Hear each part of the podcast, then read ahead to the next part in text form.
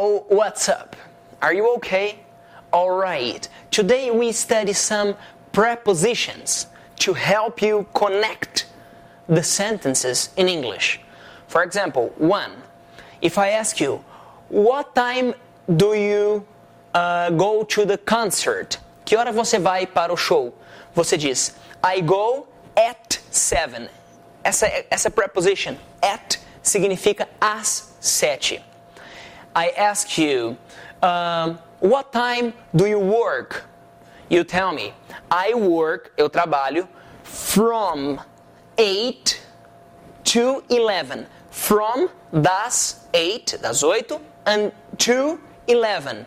Uma outra expression que você pode utilizar nesse mesmo contexto de from to, você pode substituir o to por until, até. Example, I work from 8 until 11, até as 11. Another example, between and. Você vai dizer para mim, I uh, I study, I study between 5 and 10. Eu estudo entre, between significa entre. Eu estudo entre as 5 e as 10. Ok? Remember, at, as. E também você pode utilizar para lugares. I'm at my house. Eu estou na minha casa. Ou você pode utilizar para o horário. Uh, let's go at 7. Vamos às 7.